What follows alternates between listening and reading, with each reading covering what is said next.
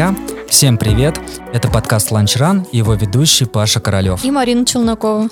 Ребята, представьте, горы, лес, деревянный домик. Кого бы мы могли пригласить? Конечно, это главная Наташа мирового скайранинга, Наталья Нищерет. Наташа, привет. Привет. Ребята, располагайтесь поудобнее. Я думаю, наш выпуск будет очень интересный. Наташа, почему бегущий хвостик? Откуда это? Um, ну, кто меня знает давно, может, помнит, э, я очень долгое время ходила с короткой стрижкой. Ну, прям вообще с короткой. Я была пострижена практически под мальчика. У меня выбрит был э, затылок, и впереди была большая такая челка. И на фотографиях там еще 12-13 года повязка и такие склокоченные волосы. А потом в каком то из годов, не знаю, наверное, это был, может, 17-й, я осенью не стала стричься, и за зиму у меня волосы отросли, и весной я собрала их э, в хвостик. И когда первый раз весной побежала без шапки, э, я бегу, и мне настолько непривычно, что сзади у меня что-то болтается. Я взяла телефон и начала снимать. И вижу, как у меня вот я бегу, и у меня э, реально хвостик просто живет своей жизнью. Ну, я так написала в сторис. Вот, типа, у меня хвостик живет э, своей жизнью. И один знакомый в сторис мне написал, так э, это же бегущий хвостик. И прям хэштег поставил. Мне понравилось, и я с, с того времени стала его использовать, заметив, что, ну, просто не только у меня это, у, там, не знаю, половины, наверное, девушек, э, волос... Э, достаточно подвижный, и когда бежишь, то хвост э, трубой. ну, то есть он э, в разные стороны болтается, не знаю, там иногда как пропеллер вертится. И на фотографиях чаще всего как раз вот э, бежит Наташа, и сзади вот так вот хвост. И все, я вот с того времени использую этот хэштег, он стал таким уже нарицательными. А, вообще, такие темы, они очень классные, когда всплывают неявно. У нас просто, например, в Воронеже а, в наш футбольный клуб, когда пробился в высшую лигу, а, кто-то случайно... А, один из комментаторов просто в эфире, там, ну, как бы наши игроки что-то там как себя привили, так и сказали, наглецы из Воронежа. И вот уже второй год все футболки наглецы из Воронежа, и это прям крутая история. Я думаю, что это ответ для тех, кто тебя знает, а давай те, кто тебя не знает, вообще э, как сложилась твоя э, детская спортивная карьера и вообще чем ты занималась в детстве и как дошла до жизни такой до скайранинга? Так, ну, детская моя спортивная карьера не складывалась никак, потому что меня отдавали родители в те секции, в которые я не хотела ходить. В пятом классе я впервые пошла в спортивную секцию, это был рукопашный бой, и я каждую тренировку просто молилась, чтобы э, тренер не пришел, потому что я ну, ненавидела эти тренировки. Что мне нравилось, единственное, это, наверное, там пресс покачать, э, не знаю, там растяжку сделать, но все приемы, э, удары, mm-hmm. мне было очень скучно, мне это не нравилось, и мне очень не нравилось, что тренировки были в вечернее время. Там в 7 часов или 8 начало было, то есть домой приходила уже поздно, я жаворонок. Ну, мне нравится и лучше дается нагрузка утром, Вечером мне очень тяжело, очень. А боевые искусства, они практически все вечерние да. э, тренировки. И я мучилась. Я э, жила в небольшом поселке, и ну, каждый ребенок должен был быть пристроен, либо ты станешь э, ребенком улицы. Угу. Вот. А это было 90-е, такое время неспокойное. Ну, да. И поэтому родители, видимо, хотели, чтобы я все же была где-то пристроена. И вот три года отмучилась, потом было айкидо, которое я прогуливала. И осознанно впервые я начала бегать на первом курсе университета. Угу. Я поняла, что хочу бегать. Это просто был э, урок физкультуры или какая-то эм, секция? Ну, да, урок физкультуры, приборостроительный факультет, угу. 30 парней.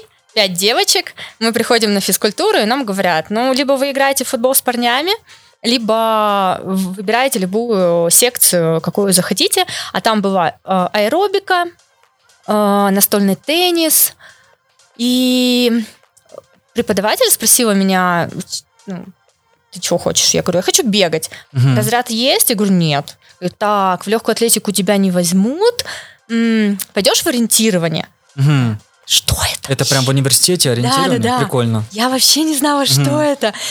Такая, пойду. А ты знаешь, что это? Я такая, да.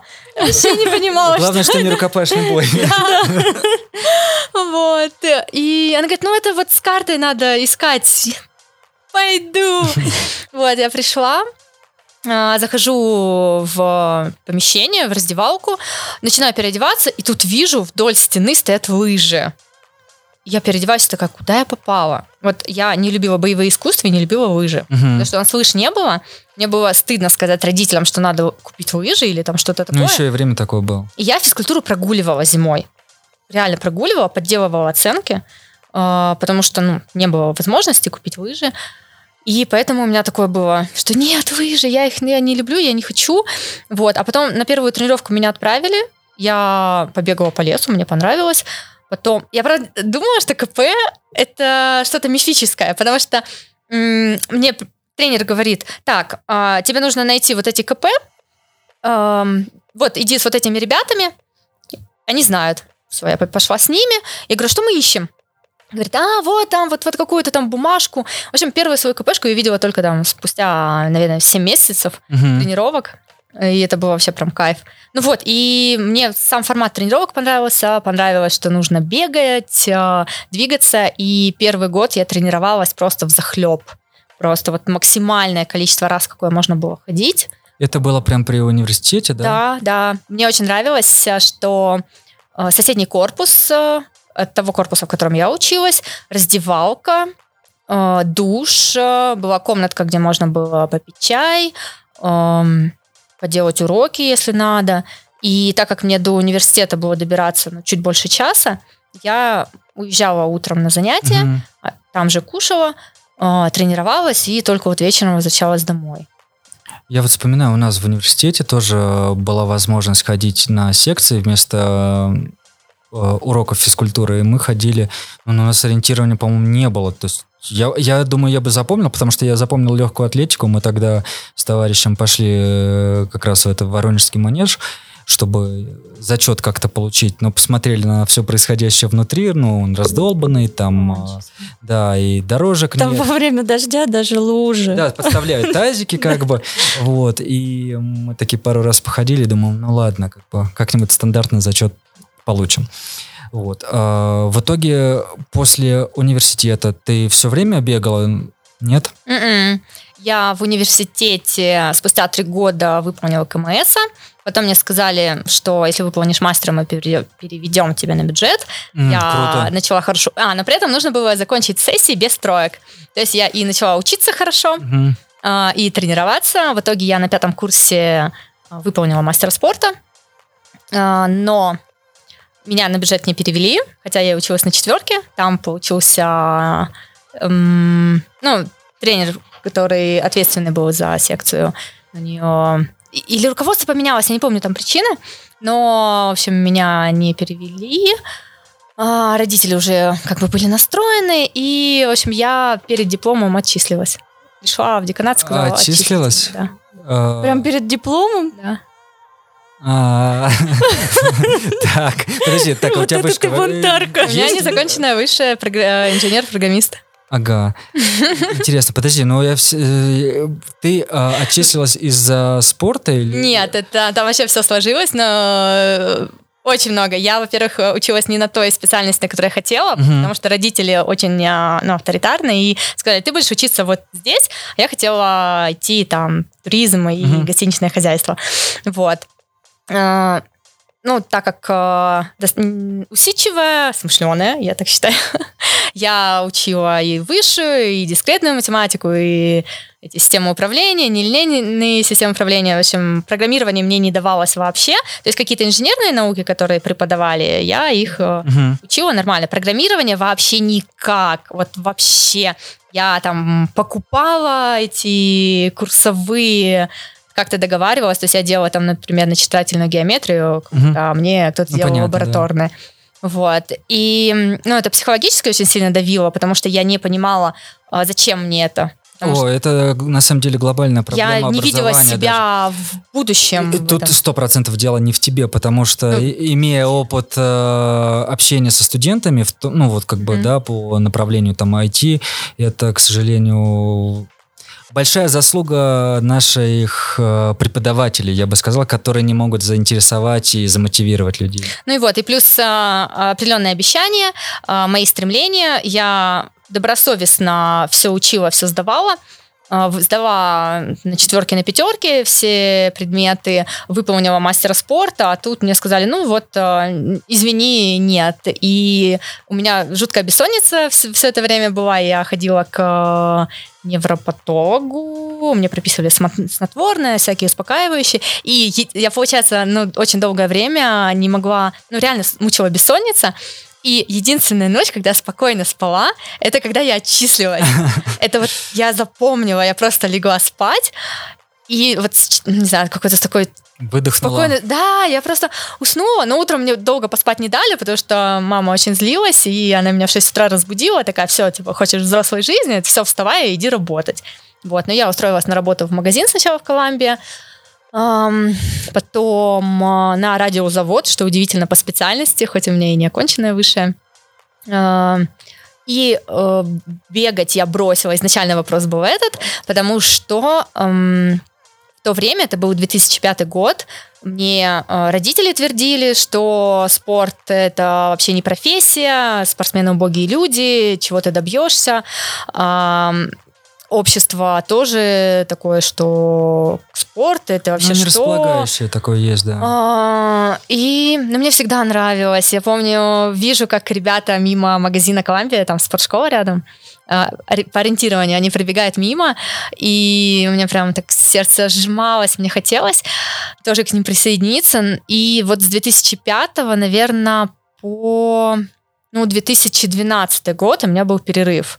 Просто именно из-за того, что м, я хотела, но вот все давило со всех сторон, типа, нет, да зачем тебе это?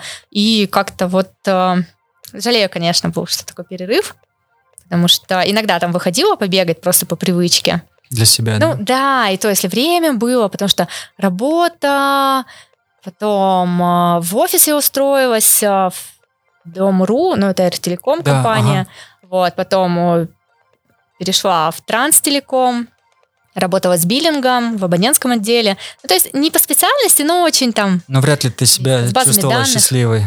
ну, по-разному. То есть мне казалось, то, что я делаю... То есть если мне дают задание, я его делаю добросовестно. То есть я пытаюсь найти в этом какое-то удовольствие, но работая в Транстелекоме, когда была возможность участвовать в Спартакиаде РЖД, Мгм. да-да, можно я, можно я. Ну, то есть вот в таких движухах постоянно принимала участие, и мне очень нравилось. И вот уже в декрете, когда уже родила дочку, а, ну вот, наверное, в 2012 году зимой, в феврале, в минус 20, я вышла на свою первую осознанную пробежку. Э, Что ты тогда чувствовала? Свободу?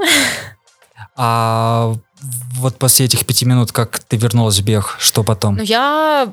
У меня не было никакой какой-то там цели. Просто хотелось я бежать? хотела бежать, и я хотела ну, убрать вес после родов. То есть Мгм. у меня достаточно долго он не уходил. И я пробежалась 5 минут.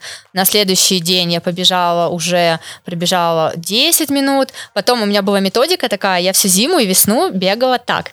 Я а, пробегаю, например, 10 минут в одну сторону, 10 минут обратно. На следующий день я снова бегу 10 минут, обратно стараюсь чуть побыстрее пробежать. Вот. А потом снова бегу 10 минут, обратно также. А, ну, потом какой-нибудь отдых. Потом я пробегаю, например, там 12 минут, обратно снова 12. Потом 12, обратно быстрее. И снова повторяю. И вот таким зубчиком я к лету дошла до часа бега. То есть у меня не было плана. Это просто вот а, откуда-то из головы бралось. И летом я бегала стандартно. 30 минут в одну сторону. Если чувствую, что есть желание, обратно бегу побыстрее. Я жила тогда у родителей уже бывшего мужа. И это город Троицк, степи, равнина. Я выбегала, просто вот прямо по дороге бежала. И обратно, туда, обратно. Вот. Как А, тебе такая тактика, Марин? Интересно, я слушаю, очень интересно. Я очень долгое время не бегала дольше часа. То есть вот я когда вернулась в бег, у меня максимальные тренировки были час.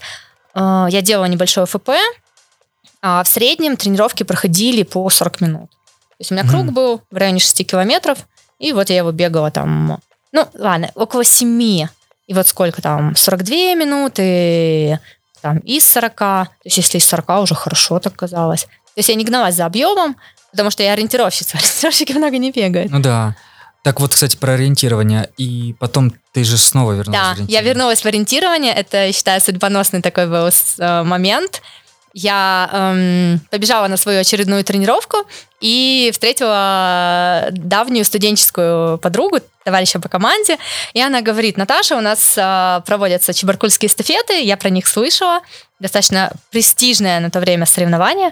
Там э, до тысячи команд собиралось э, на озере Чебаркуль. И она говорит, нам надо бежать по элите, нам нужен человек в команду, побежишь? Я такая, я не бегала там так долго. Она говорит, ну, давай время подумать. Я подумала, вечером ответила, давай я попробую, и начала уже целенаправленно тренироваться. Мы съездили, третье место по элите заняли.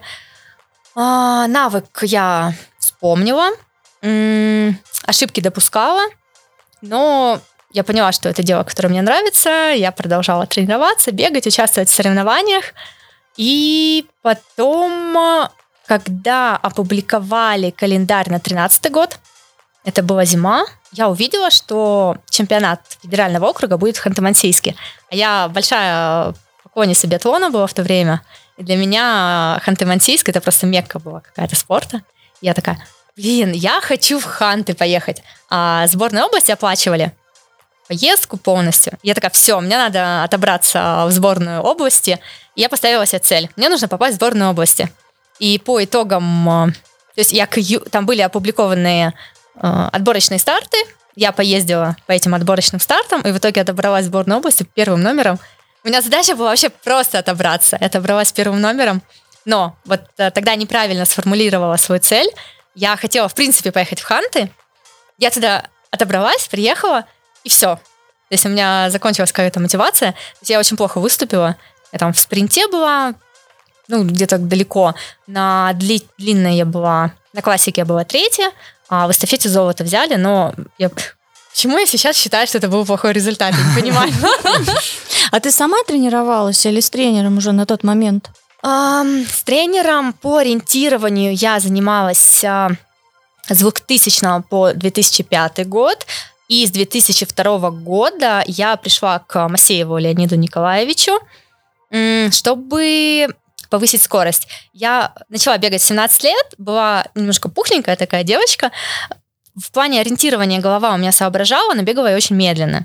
И вот в 2002 году мне посоветовали пойти к Николаевичу, чтобы поднять скорость.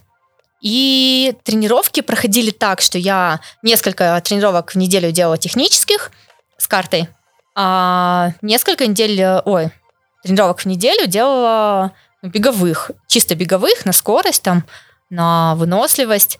И с 2005 года вот по тыс- 2012 я, получается, ну, была без тренера. В 2012 позвонила Леониду Николаевичу. Он сказал, ну что, Наташа, готова пахать, баронить? Готова. И все, я начала работать с э, Николаевичем снова. Но именно не по ориентированию, а именно бег. Ориентирование я самостоятельно тренировала.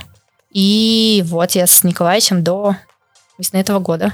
А как вообще ориентирование можно, можно тренировать? Э, Ориентирование тренируется очень многими различными тренировками. Настолько разнообразно, эм, намного больше, чем бег. Бег, он, в принципе, монотонный и скучный. Вот в плане Ну и тренировок. по методичке, наверное, да, как-то ты отрабатываешь Ориенти- ну, э, для бега, а по ориентированию В более ориентировании вариативно. Столько можно. Можно э, отрабатывать на местности, ставить дистанции, ты конкретно уже по карте бегаешь на местности. Можно выполнять различные упражнения э, на запоминание, на м, счет. Мы э, в ориентировании столько тренировок делали. Я, например, разминалась, когда перед соревнованиями по ориентированию, я разминалась не только бежала, э, я бегу и вижу номер человека, допустим, ну, три цифры, да? Ага. Я всегда складывала номер до конечной цифры. Там 531, 5-9, ну, 5-4-9. Вот, там, не знаю, 736. Мгм. Считаешь, ага, 16, значит 7. Вот, ну там 4 цифры, значит 4 складываешь, 2, значит 2. То есть я мозг еще раз, э, разминала. Эм, тренировки делали... Мы, например, бегали по карьеру небольшому. На каждом, на определенных точках э, были бумажки, на которых э, написаны легенды. То есть Мгм. в ориентировании есть условное обозначение, есть легенды. Это уточняющие знаки. Вот, например, легенды.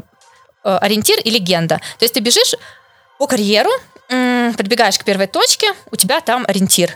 Ты его запоминаешь, бежишь к следующей точке, у тебя там легенда. Подбегаешь к следующей точке, ты это записываешь. Но э, мы делали до четырех, наверное, знаков, может больше. Примеры считали, бежишь ускорение, считаешь примеры. На запоминание, перевертыши, не знаю, там нитки, маркировки, очень много разного. Слушай, ну вот так много всего, и ты с такими э, теплыми эмоциями об этом говоришь. А, а как ты ушла в бег? Ну, это тоже судьбоносный был момент. Я отобралась э, в сборную области вот как раз тогда э, первым номером, съездила на УРФО и отобралась на Кубок России. Нас, нам оплачивали поездку. Это где-то между Москвой и Санкт-Петербургом. А дочери тогда было три года, еще не было трех. Три. Да, не было еще трех лет. 11, 12, 13. Запуталась. Да, Мгм. не было трех лет. А, В садик она еще не ходила, и ее просто не с кем было оставить. Свекровь работает, муж работает. И я такая, ну, а, мне тренер говорит, главный тренер говорит, Наташа, вообще это не проблема. Туда едем заказанным автобусом, бери ребенка с собой, мы найдем, кто с ним посидит, кто с ним посидит, а обратно на поезде. И ну, я подумала, что я-то ладно, но для ребенка стресс и плюс для команды. Потому что я же не знаю, как она перенесет дорогу, будет плакать там. Ам, ну, Ну да. мне не хочется, чтобы команда страдала из-за этого. Вот. И а, я отказалась, расстроилась. Подруга говорит, Наташа, не переживай. Побежали забег за облака. Забег на Урале, Мгм. на Таганае, на Круглицу. И там было 12 и 30 километров. И она говорит, э, ну, типа, я говорю, я двенашку побегу. 30 никогда не бегала. Она говорит, ты что, Наташа, там самые красоты на 30. Просто прибеги, полюбуйся. Я согласилась, финишировала вторая. Подруга Ничего первая, я Здорово. вторая. Вот, за 3.06 тогда пробежала. Ну, как бы это нормально. Мое лучшее время на этой дистанции было 2.59. А, а нет, 3 3.00.29. Вот, точно, я чуть-чуть не выбежала из трех. Вот, и в то время мне как раз... А, 14 год я бегала и ориентирование, и скайранинг. В 2014 году э, один из моих лучших сезонов в ориентировании был, потому что я уже э, физически подтянулась, э, вспомнила навыки. А, В 2014 я прям выигрывала соревнования, но м, отобралась еще в сборную России по скайранингу, и нужно было уже принимать решение. И я поняла, что для ориентирования, чтобы расти дальше, мне нужно выезжать э, за пределы региона Мгм. на более долгое время, на разные местности, потому что местность разная.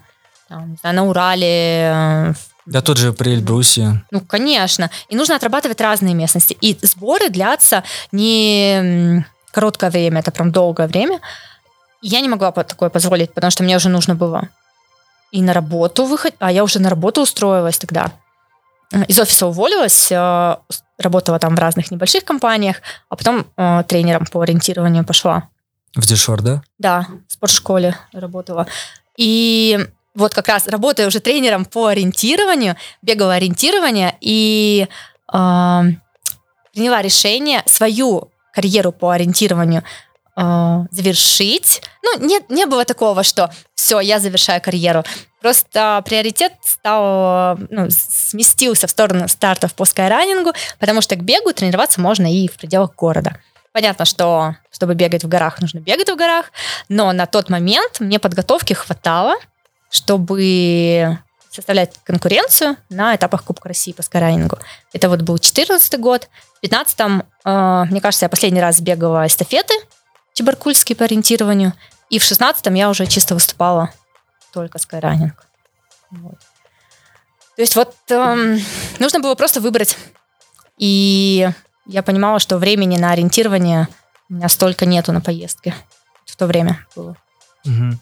А скайранинг какой был на тот момент? То есть что было, что можно было бегать. То есть я думаю, что за 10, ну почти за 10 лет какой-то прогресс-то есть в России? В плане конкуренции, да, колоссальный. В плане дистанции все то же самое, как я бегала в 14-м Актру, так как Тру до сих пор осталось, но это одна из моих любимых гонок.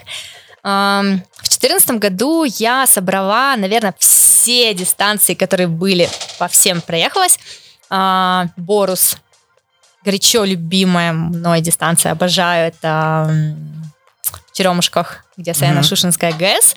Потом я съездила на Эльбрус впервые, а, на Алтай, в Актру. В Актру, кстати, в прошлом году ездила дважды даже на гонку и потом еще на одну гонку. Прекрасное место. Конжак.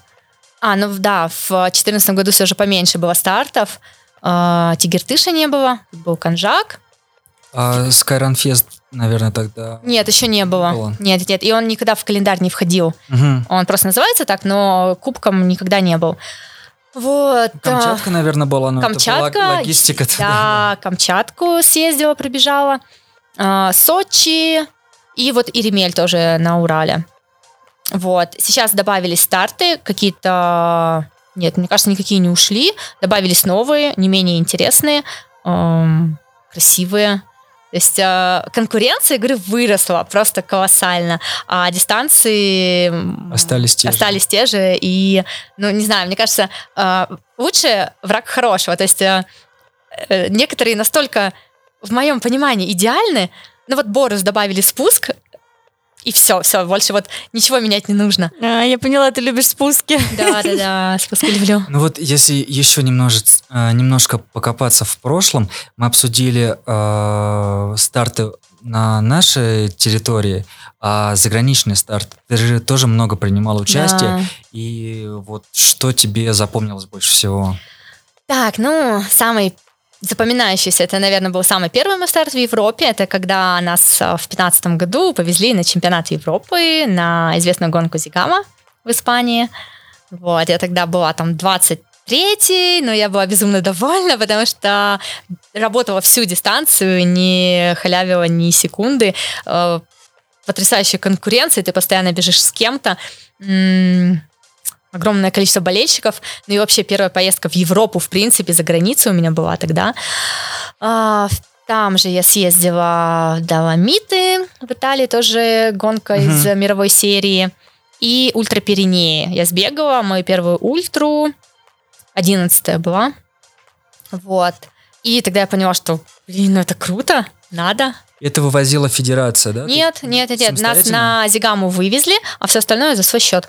Ну, мне интересно стало, я Но в любом случае федерация тоже, я так понял, что помогала, да? Это федерация альпинизма. Да, да, да, да, да, да, помогала. Ну вот в плане чемпионата Европы, да, помогли. Все остальные гонки я ездила, ну как за свой счет. Я находила спонсоров. То есть я такая, блин, я хочу, э, ну, надо что-то делать для этого. Э, отправляла резюме, запросы. То есть я понимала, что, по сути, э, компании на мне ничего не заработают. То есть если я скажу, вот, я там ваш логотип э, повешаю, для них это, ну, Ничего, ну, да. потому что скайранинг это не тот вид спорта, на котором э, компания, ого, мой логотип э, там на спине щерет, все, я стану там, у нас сразу куча зая- за- заказов появится. Я понимала, что это благотворительность. То есть мне, я изначально обращалась в компании э, с таким посылом, что, ну, если они меня поддержат, то они поддержат не, ну, не сколько там что-то заработают или получат, э, они поддержат э, меня как спортсмена и сделать определенный вклад в развитие детского спорта, потому что я тренер угу. на тот момент была детский, и для детей я была огромным просто авторитетом. А, дети равнялись на меня, не знаю, их так э, воодушевляло и вдохновляло, что я делаю, мои поездки, мои результаты. Они, да, результат видели перед глазами. И родители это тоже вдохновляло. То есть э, ВКонтакте тогда я вела группу, и ко мне приводили детей просто потому что, ну, наверное, как э, персонаж, как личность вдохновляла, и о, ну, здорово. И я через законодательное собрание на, вот, на Ультрапиренее на тот момент 60 тысяч мне вы, выделили, это был 15 год. Мгм. Неплохо, Ну да, я, да. получается, полностью съездила. э, э, И это, этот старт был э, определенным отбором на чемпионат мира. Вот. И мне помогали, мне очень хорошо помогал в течение нескольких лет магазин Флекспорт в Челябинске. Это магазин спортивного питания. Я до сих пор благодарна директору Олегу. Вот. И вот законодательное собрание мне помогло Просто на дне физкультурника вручали награды, все хлопали, э, аплодировали. Председатель законодательного собрания выступал, вручал награды. Когда все это закончилось, э, я просто подошла к нему и сказала, что вот я хочу съездить, это отбор на чемпионат мира, что я тренер. Э, И он сказал, да, хорошо, мы поможем. Все, мне позвонили на следующий день. Вы- Ну, дали деньги, я съездила, отчиталась. А, Не знаю, мне кажется, это какая-то не воронежская история, да? ну, да, потому что если там говорить про бег у нас в городе, кажется, что это все держится на а, скорее каких-то энтузиастах со стороны просто спортсменов, а не со стороны... Ну, у меня же так и было. То есть э, Министерство спорта мне сказало, у нас денег нет. То есть я помогали просто я- участники, грубо говоря. Да, так я говорю, я ходила, я отправила, не знаю, 50, наверное, запросов. Я разговаривала из этих 50, наверное, с 10 компаниями, которые хоть как-то ответили, и помогли только две. Получается, вот законодательное собрание и флекспорт. Так что все держится на людях. Как обычно. Ну, просто... Но тебе, э, скажем так, э, помогали не только эти люди, но не только наши люди, да, но ты в какой-то момент попала в Innovate. Ну, э, Innovate э, в России э, это инициатива российского представительства. Мгм. То есть, как я попала, я тоже им в течение года писала, возьмите меня в команду, возьмите в команду. Мне Ольга Мороз на тот момент ответила, извините, а вы кто?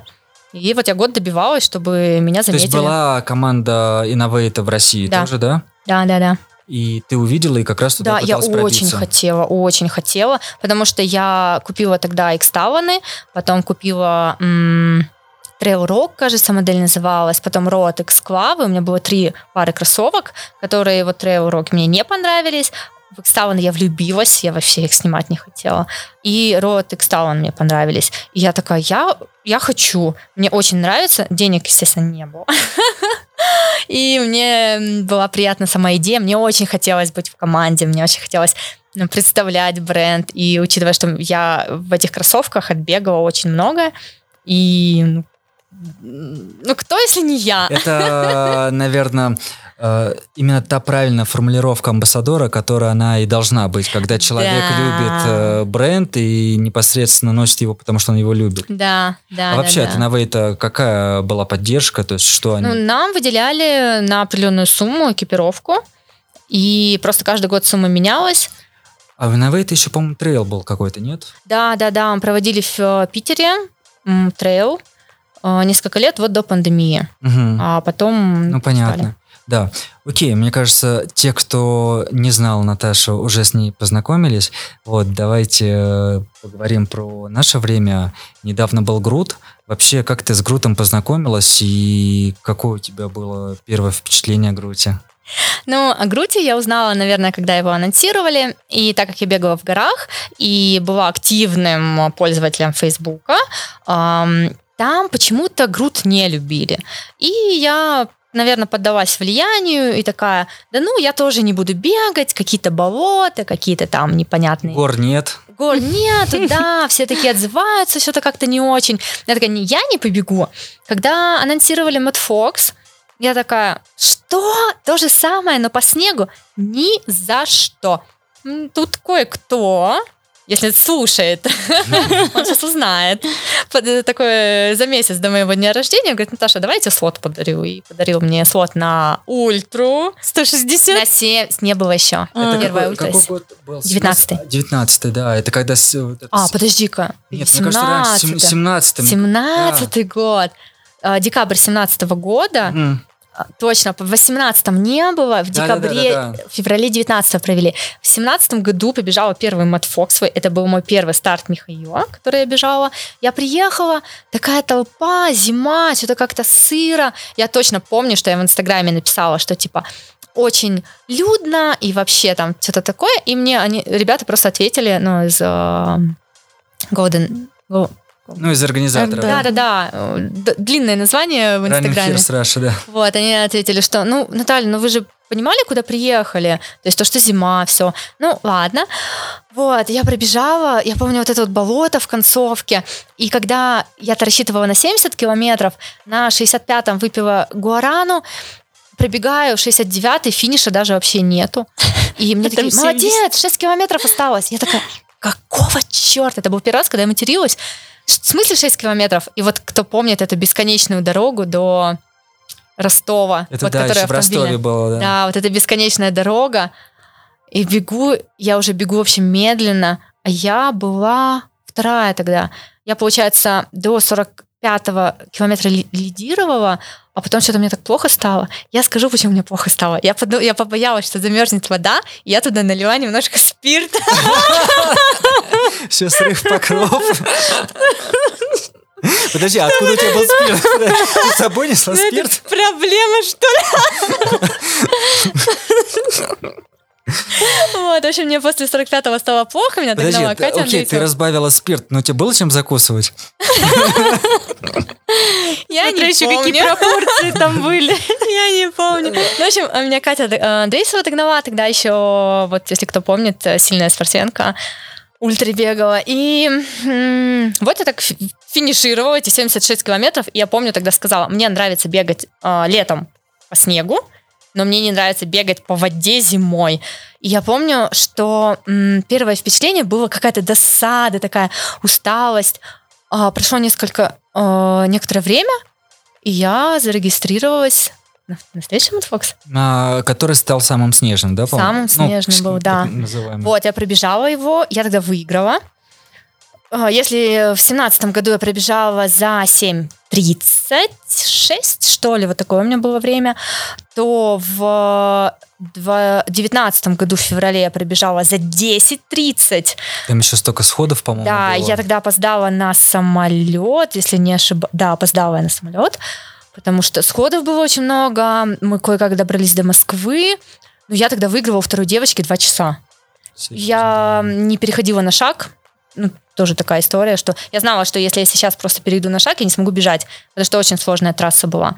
Вот. Но при этом я груд пропускала Мгм. каждый год, потому что у меня был стереотип, который вот в Фейсбуке очень был активно пропагандировался, что груд это вообще просто... Вообще странно, да? Вот везде про него так хорошо пишут. Почему именно на Фейсбуке? Я, я не знаю, может быть, просто у меня там, э, ну, аудитория такая была. И когда началась пандемия, а, так, 20-й. Мэтт Фокс я сбегала третий раз, а потом в 20-м началась пандемия. И просто от э, уже безысходности я зарегистрировалась на груд, выбрала 50 километров. Там, получается, и зарубежные старты, все, Всё да, просто, закрылось, да. да. Я финишировала тогда второй, причем две минуты проиграла Тане Иргуновой. Ты бежала 50, да? Да, 50. И я, когда бежала, я не понимала, почему люди так плохо отзывались. Потому что это кайф. Ты бежишь сначала по городу. Красивый город. Потом выбегаешь в поля. Вот это мне тогда еще очень понравилось. Возможно, не было очень жарко. Ам, клевер цвел. И Ну бежали да. вот по этой мягкой траве, кое-где она скошена. Этот запах. Я кайфовала, я откровенно Там же в кайфовала. 2020 году как раз за несколько дней до старта, по-моему, шли дожди, вот, там и болото поднялись, я просто помню. Да? Да, Ну, да, Мне да, да. казалось, было намного меньше воды и а вот следующий сейчас. год, по-моему, был, э, ну, сейчас, да, я не бегал, вот, и, ну, да, кажется, что как раз Груд даже на тот момент уже в 2020 году был таким самым мощным фестивалем беговым. Мгм. Мне очень понравилось тогда. Я видела, увидела эту атмосферу, окунулась, там тысячи людей, ну, настолько все круто, что я зарегистрировалась на следующий год, но не побежала, потому что у нас был э, чемпионат, так, чемпионат мира мы, это сейчас 20, Третий. да, я не помню, почему я в 21-м пропустила. Правильно сделала. Такая В 23 жарища была. В 21 было прям очень жарко, вот. В прошлом году я скайранинг бегала, а в, ну, как бы вот годом еще ранее у нас на эти даты был чемпионат мира. Мгм. А у меня был свод на грудь, и я помню, что я пишу Михаилу в Фейсбуке пишу, Михаил, здравствуйте. Ну вот в июле э, мы едем на чемпионат мира по скайранингу, я в команде. Он такой, Наталья, я очень рад за вас, но при чем тут я? Я говорю, ну вы мне дали бесплатно слот, и мне очень неудобно, что я им не воспользуюсь. Вот он сказал, что ничего страшного, всегда будет рад меня видеть на стартах. И в этом году ты поехал. Да, да, в этом году я поехала. А вообще, ну, это было целенаправленно или типа, Ну, поехали в Суздаль? Нет, не, не очень. Я весной, с- ну, у меня тут э, поменялись э, не- не- некие условия, Мгм. и я календарь свой перекраивала кардинально уже весной, и эм, у меня основной старт выбран на этот сезон Кельдин, Мгм. и грудь я решила 50 или сколько? 50, да. И тут как-то так все, почему бы месяцем ранее не сбегать груд? Ну, То есть эм, груту я готовилась, но он не является профильным. Ну, то есть вот не является... м, то есть если бы я не была в призах, я бы расстроилась, но эм, не, не так сильно. Вот, то есть я эм, как... Ну вот смотри, то есть ты, получается, вернулась э, в Суздаль через э, три года, Мгм. вот, и какие у тебя были ощущения? И ты же бежала по той... Той же э, трассе. Да, вот интересно, как ты там, может быть, что-то анализировала там заранее, думал, что, ага, в прошлый раз я так пробежала, сейчас у меня такие силы. Вот как это было? Я составила график, записала себе время, э, за которое я проходила в предыдущий год, предыдущий год, и по этому графику себя вела. А первую десятку я пробежала чуть быстрее. А потом, когда мы бежали уже по полям, броды, я поняла, что воды и грязи больше, что мне особо... Ну, первые 18 я пробежала примерно за такое же время, и тут я поняла, что ориентироваться по такой погоде, ну, по этим условиям э, на прошлый год смысла нет. Э, Нужно бежать, э, ну, тактически. И Мгм. в моем случае как раз я время уже отбросила, потому что я бежала четвертая, но э, впереди маячила Наталья Студеникина, Мгм. очень сильная девушка.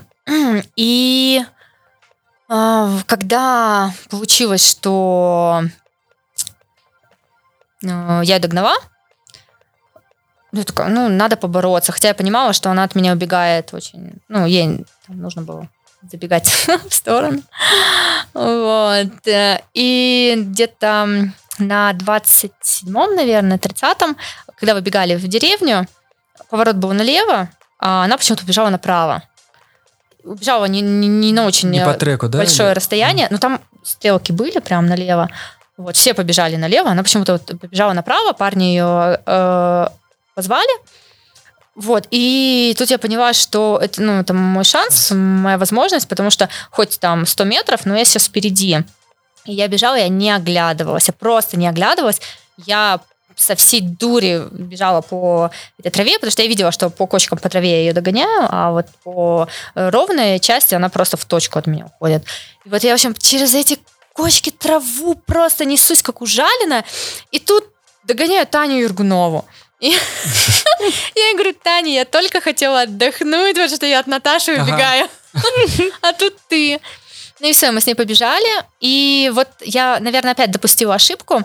Я видела, что вот по траве, по неровной поверхности, я прям упираюсь в нее. В какой-то момент я сказала, говорю, Тань, давай я поведу. Вот, но эм, Таня не пропустила. Ну, я бы Мгм. тоже не пропустила. Хочешь, обгоняй. Вот, обгонять возможности не было. Мне не хотелось лезть через эти кусты. Это те ананасы? Вот. Да, Нет, это Нет, не другое? надо. Это вот высоченная трава. Ну да, как раз в них вот эти комья были, да. Мы их ананасы просто называем. Да, да, да, я знаю. там вот Мы, кстати, там с, такое. с Мариной познакомились. Да. Вот, ну, в общем, вот, вот, вот так вот лезем с ней, выбегаем а, на участке в траве, я там вышла вперед, а, Таня почему-то к реке свернула, а я по маркировке побежала, вот, и я старалась убежать по траве от нее, так оглядывалась, вижу, что немножко убегаю, там, если вначале была она прям за спиной, потом я смотрю, метров 10, там, 15, уже 20, вот, выбежали на дорогу, и Таня просто, просто ушелестела от меня. Ну, у нее гладкая скорость намного выше моей. Вот. И, ну и все, и она убежала, получается, до финиша. А я потеряла суть Так, а, по графику, ты про график про тактику. Ну и вот, я, получается, уже на время не смотрела. На 35-м километре я понимаю, что уже э, медленнее графика бегу. но трава про- была намного выше, приходилось пробираться. В 2020 году прям беговая-беговая трасса была. То вот в этом году мне показалось намного больше травы. И я на график уже не стала смотреть, я уже бегу, и, а я же не знала, что Наталья сойдет. И поэтому я от нее убегала. Я знала, что мне вот, вот равнинные участки, поэтому я Тане уже просто бросила надежду ее догонять. Мне нужно было просто от Натальи убежать. И все, то есть я вот до, до последнего работала, э, уже на время не смотрела, просто вот уже сохранить третью позицию. Я очень рада, что я добежала третья, очень. А вот смотри, Груд, Кильдин, а ты сейчас не бегаешь больше горные забеги? Ну, ам, в этом году у меня очень сильно все поменялось. И изначально у меня был запланирован полностью сезон а, скайранинга. Вот. а, Но в связи с переездом, а, с, там, с обустройством и все такое, я отказалась от долгих поездок, потому что на скайранинг гонки нужно больше времени закладывать. Плюс я купила квартиру в ипотеку. Класс, поздравляем. Добро пожаловать. Вот, и поэтому сейчас а, все средства вкладываю в ипотеку.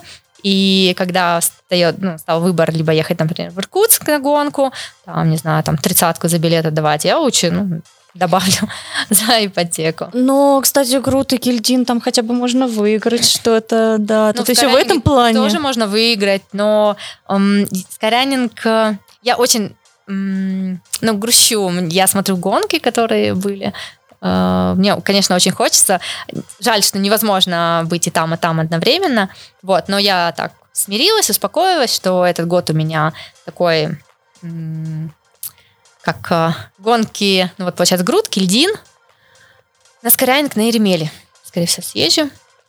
Вот. Мэтт Фокс? хочу. Там, правда, что-то с регистрацией вроде уже закрылось, но я подумаю. И еще раз проанализирую и ставлю уже на следующий год. На следующий год хочу скайрайнинг тоже собрать. А какие дистанции у тебя самые любимые? Ну вот на ровных и... То есть это ультра, то, что больше 100... Ты, ты говорила, да, то, что, например, там, как- опять же, за рубежом, ты говоришь, первую ультру там пробежал, там, Да. наверное, порядка 100, да, что-то было. километров. 100, я 110 там бегала с набором 6800 и 105 с набором 8000. Вот, то есть, а последнее время покороче. да. Покороче. Ну, а, Что вообще нравится? так, мне нравится бегать. Просто бегать. А, Чем больше, тем лучше. Нет, нет, вот уже нет. По... Но вначале мне казалось, что у меня есть э, выносливость, и я хотела максимально ее ну, ре- реализовывать. На ультрах, да, круто, но вот после того, как я пробежала эти 110 с набором 8000, я очень долго отходила после этого. А потом я бегала трансвулканию, это 74 километра, и там 4,5 набора. А, Из таких длинных бегала тропу тамплиеров 80 километров. А, остальные все... го- А, я вот побегала эти ультры и поняла, что у меня получается бегать сложные гонки. В семнадцатом году я попробовала а, несколько гонок из серии Sky Extreme, мировой серии, в семнадцатом году, да. И по итогам года стала 11 в мировом рейтинге серии Sky Extreme. Я подумала, опачки, так, типа, а если, и учитывая, что я не готовилась, а это гонки э, в районе 50 километров, но с большим набором. Например, э, вот я не помню уже параметры, но Тромса вроде 56 километров с набором там в районе 5000. Э, Есть гонки 47 километров, набор там 4000. Э, Matterhorn Ultraks, например, 23 километра, набор 2500. Но там еще присутствуют участки очень сложные технически. Нужно лезть, есть скальный гряд. Glen, Glen Coe Skyline, например, там э, в районе 5 километров ты просто по траверсу гребни идешь. Э, Набор высоты тоже бешеный.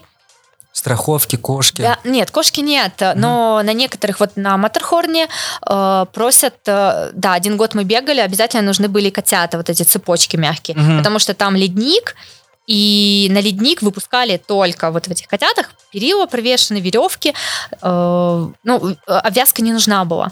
И вот, в семнадцатом году я пробежала, э, 11 в мировом рейтинге стала, в восемнадцатом году я прям целенаправленно съездила на все гонки серии Sky Extreme, по итогам года я стала девятая в мировом рейтинге.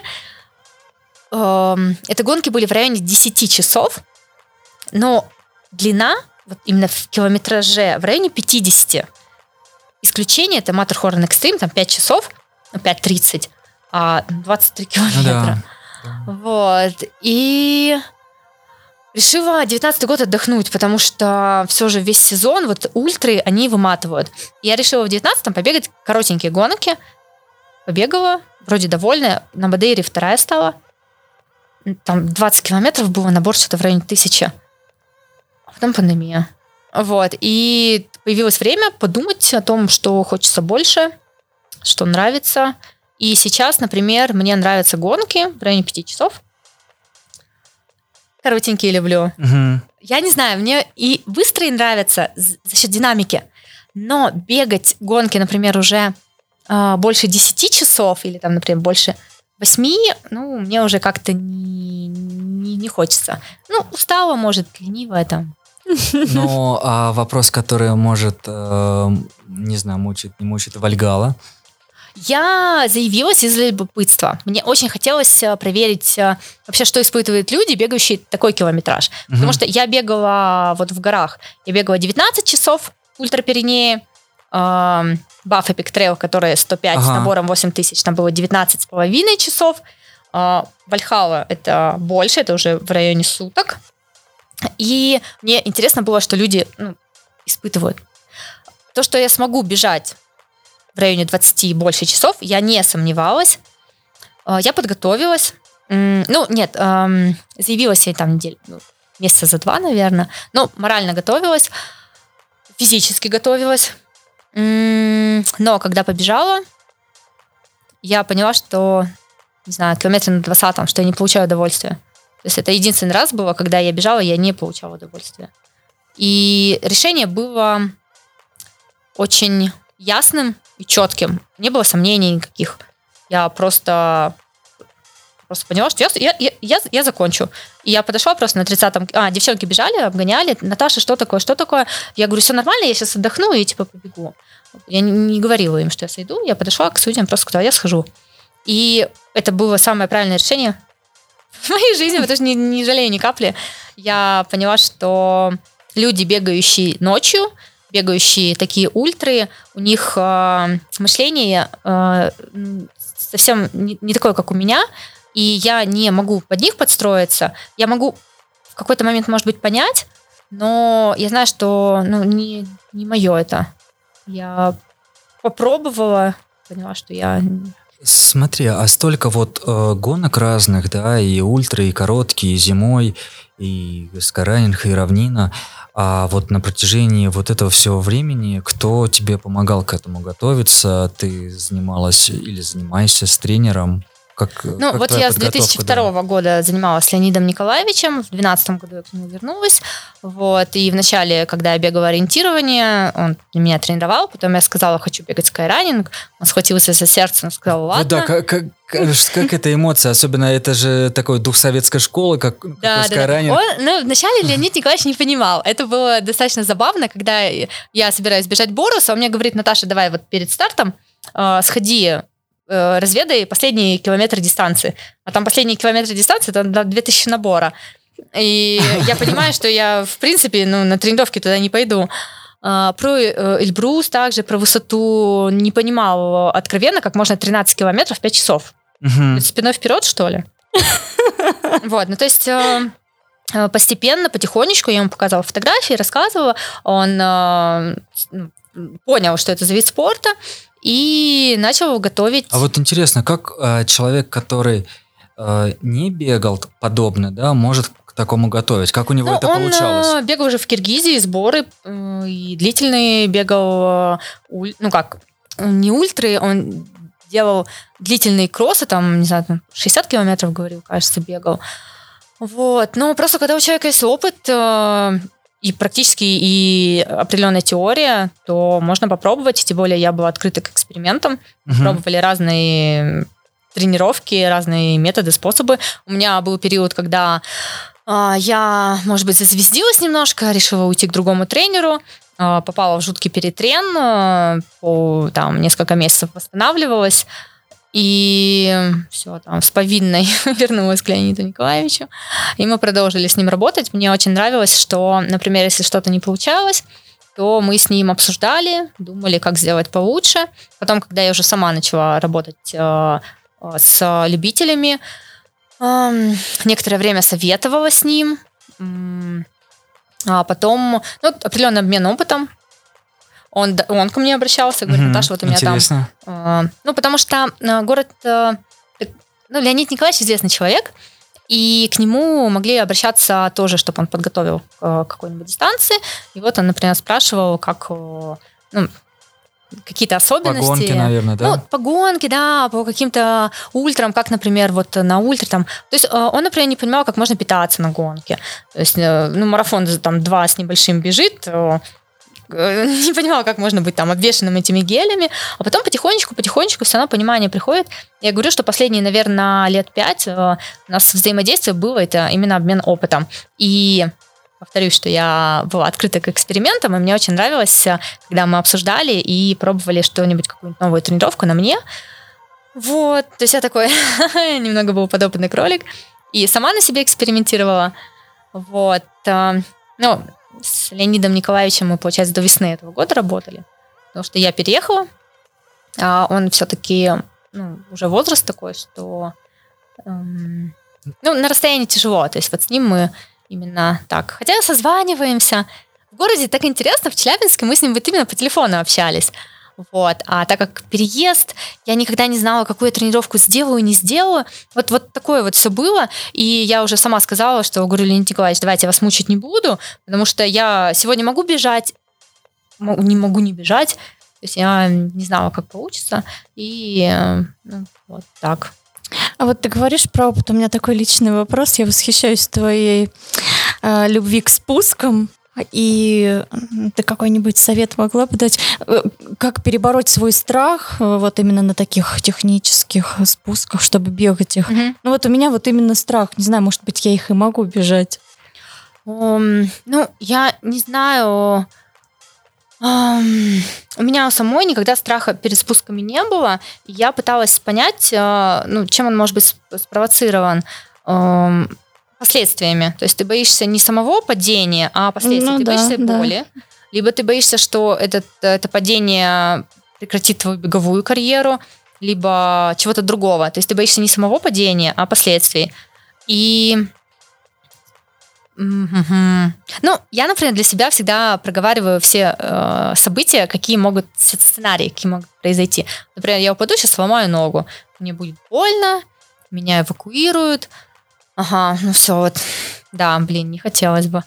А, вот, там, э, если я окажусь вообще без ноги, смогу ли я, смогу ли я там участвовать? Ну, наверняка там скинуться мне на протез, я смогу все же. Ну, знаешь, вот такие вот проговариваю.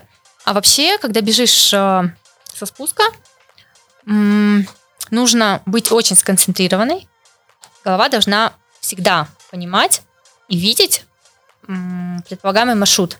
Но при этом тело должно быть относительно расслабленное. Но э, реагировать на малейшие изменения. Например, становишься на камень живой, раз так перескочила, руками помогать надо. И по большей части довериться склону, потому что э, вот такие вот прям сложные падения, ну, то есть, если, например, склон очень крутой, и ты подскользнешься, поедешь, ты упадешь ну, на попу, на спину. То есть там последствия падения не очень тяжелые. То есть ты хоп, максимально только так упадешь. Если ты бежишь, э, и камни такие, что ты можешь зацепиться и рыбкой полететь, там нужно просто внимательнее смотреть. Может где-то притормозить, вот. Ну, то есть, ну, словами сложно объяснить, это нужно показывать. В общем, нужно головой. Голова должна всегда, всегда, всегда, ты всегда должна видеть вешки. То есть ты бежишь, ты всегда видишь маркировку, всегда. Точно так же на спуске ты всегда видишь, куда у тебя должна наступить нога. То есть ты думаешь не только на шаг, на два примерно вперед. Ну вот мы, да, затронули тему горного бега, а вообще а как новичку можно подготовиться, может быть, участие в каких-то кемпах, то есть что это такое, зачем это делается, почему нельзя сразу прийти пробежать? А, так, ну почему сразу нельзя прийти прибежать? Потому что Ну, бывают ребята, которые э, приезжают там за день до старта, например. Ага. это, А, ты навер- имеешь в виду в, го- в горах? В горах, да. То есть мы, да, мы начали говорить про спуски, и Мгм. вот я думаю, что более глобально, да, поговорить про бег в горах. Мгм. Вот. А, ну, горы бывают разные. Если это о высокогорье идет речь, то основная сложность это высота. И организм э, должен акклиматизироваться. Я сторонник того, чтобы приезжать заранее и акклиматизироваться. С наскока я не одобряю, хотя многие используют метод. Прибегают, э, приезжают, на следующий день бегут. Типа организм еще не успевает э, сообразить, что он в горах. Но были случаи, когда таких спортсменов увозили в скорой, и я, ну, вот говорю, предпочитаю вариант, когда едешь заранее, привыкнешь и спокойненько уже бежишь. Ну вот приезжаешь заранее, да, например, там в какой-нибудь горный лагерь, э, или приезжаешь, например, сам. Вот что нужно сделать человеку, там, условно говоря, э, есть там неделя до старта. Вот. Что э, он должен делать? Пойти, не знаю, там, э, в какие-то кросс-походы э, и, не знаю, там, упарываться на кросс-походах, или, может быть, э, просто где-то пожить на высоте. Вот что ты рекомендуешь? Ну, первые дни надо очень э, мягко давать нагрузку, то есть первые дни просто гулять. Гулять, гулять, гулять, гулять. Потом, э, если неделя до старта, то никаких интервальных, никаких скоростных, ничего. Можно, например, там на третий день побегать, потом отдохнуть. То есть, если неделя до старта и высокогорный старт, то до старта смело в горах можно все это время гулять. До, за день до старта, если это короткая дистанция, можно сделать небольшую разминочку. Коротенький кросс, может быть, парочку каких-нибудь СБУшек, коротеньких ускорений. А что ты имеешь в виду под короткой дистанцией? Ну, До трех часов. В общем, если планируемое время до трех часов, ну, для меня это короткая дистанция.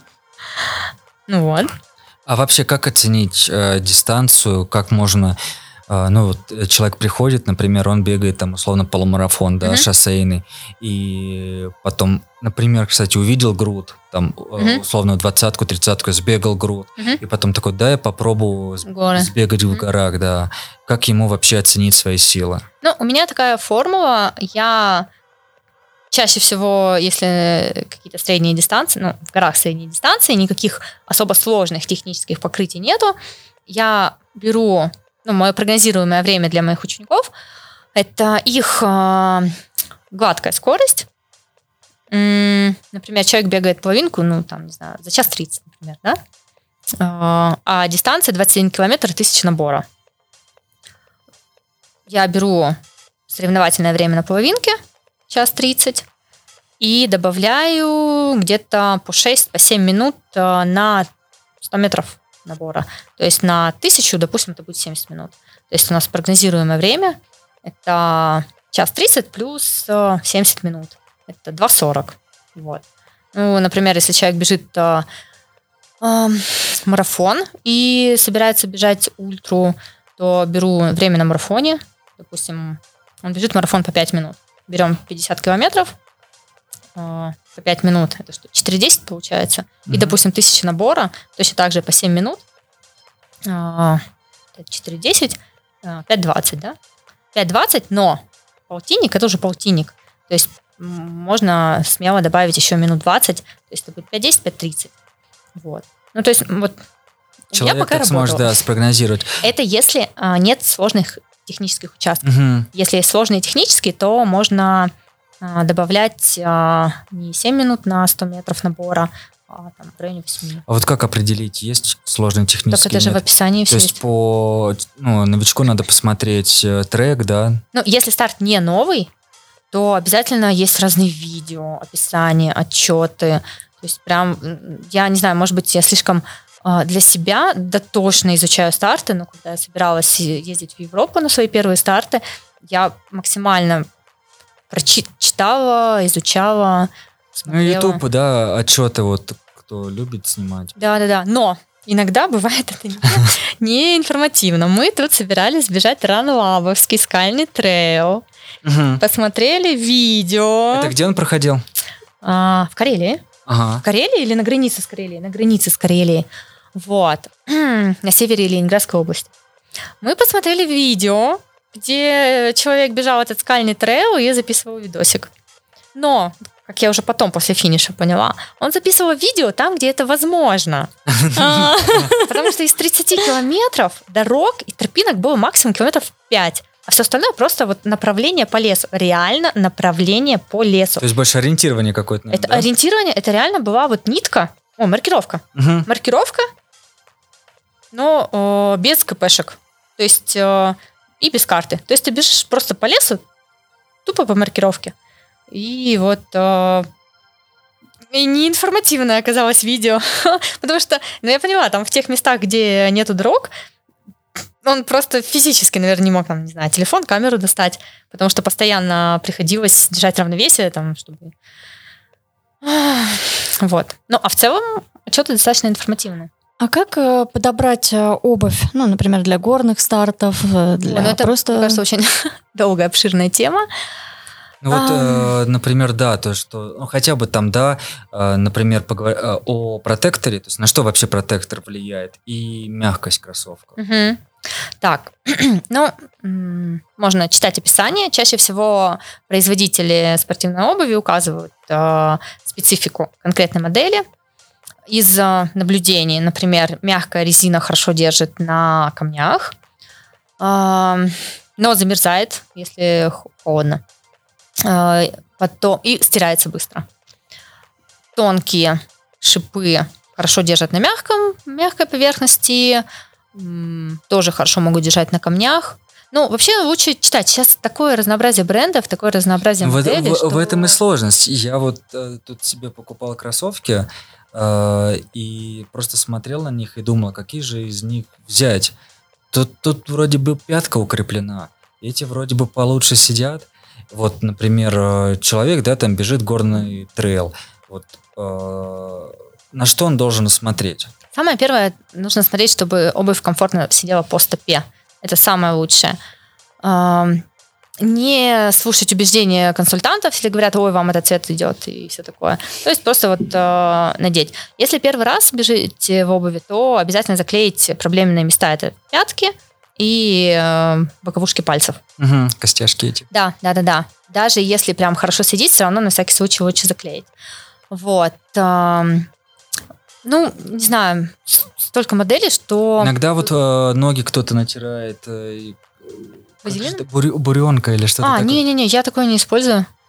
Я вазелином, э, где топ, да, мажу, но... Ну потому что для девушек это угу. распространенная проблема. Как у мужчин соски, так и у девушек пот. Да ладно, у меня там до шрамов от Да, да, да, да, да, так же. Поэтому вазелинчиком можно, нормально. Так, ну вот, например, смотри, то, что, э, допустим, гонка э, условно Малидак, я так помню, там вроде бы курумника много. Да, много. Вот. И, допустим, гонка Эльбрус, э, где, допустим, сбегание, там, не знаю, с Чигета, с Э, которая достаточно плоская, но сыпуха. Угу. Будут отличаться кроссовки? Конечно. Малидак, ну, я жила на Урале. Я на Урале бегаю всегда в железе. Неважно, лето, зима, всегда в железе. Потому что если на Куруме хоть где-то чуть-чуть есть сырость, Урал, старые горы, ну, не знаю, там старые, не старые, но, по крайней мере, они покрыты мхом. И если чуть-чуть он влажный, то кроме железа ничего не держит. Угу. Железо может держать плохо, но Кроссовки без железа не держат вообще. Вот. Э, Малидак я всегда бегала в, с железными шпами. А, а здесь, например, в Прильбрусе а, сыпуха. А, тут больше не сколько протектор важен, сколько техника бега на спуске. Вот. То есть тут, мне кажется, бежать можно в любых кроссовках. Но на сыпухе нужно просто спускаться особенно. Угу. Нужно ей довериться и скользить. Не, ну это важно, замечание, то, что э, если речь идет про э, спуск, по которому можно бежать, то уже там э, правильно я понял, что суперагрессивный протектор не нужен. Здесь, здесь точно не нужен суперагрессивный, потому что сухо, э, даже если тут сыро, тут э, больше камней, больше твердого грунта, чем, не знаю, в том же Урале.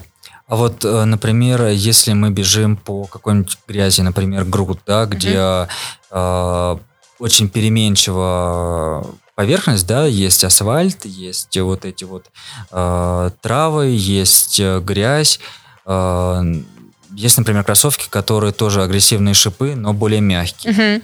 Вот как это влияет? Ну, на груди я рекомендую надевать обувь, которая быстро выводит в воду.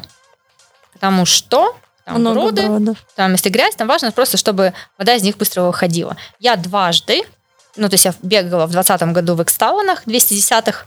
Это прям очень легенькие э, кроссовые кроссовки, кроссовые Мгм. кроссовки. У, у них э, протектор для грязи, очень мягкий.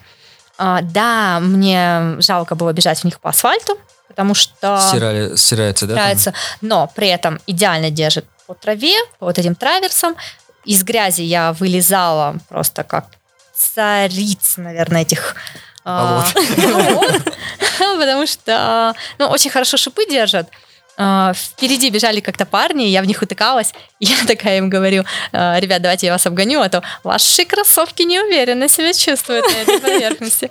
Вот. Ну, в общем, получается, в 20-м я бегала, сбегала в них, и в, 20, вот в этом году я снова побежала в них, ни капли не пожалела.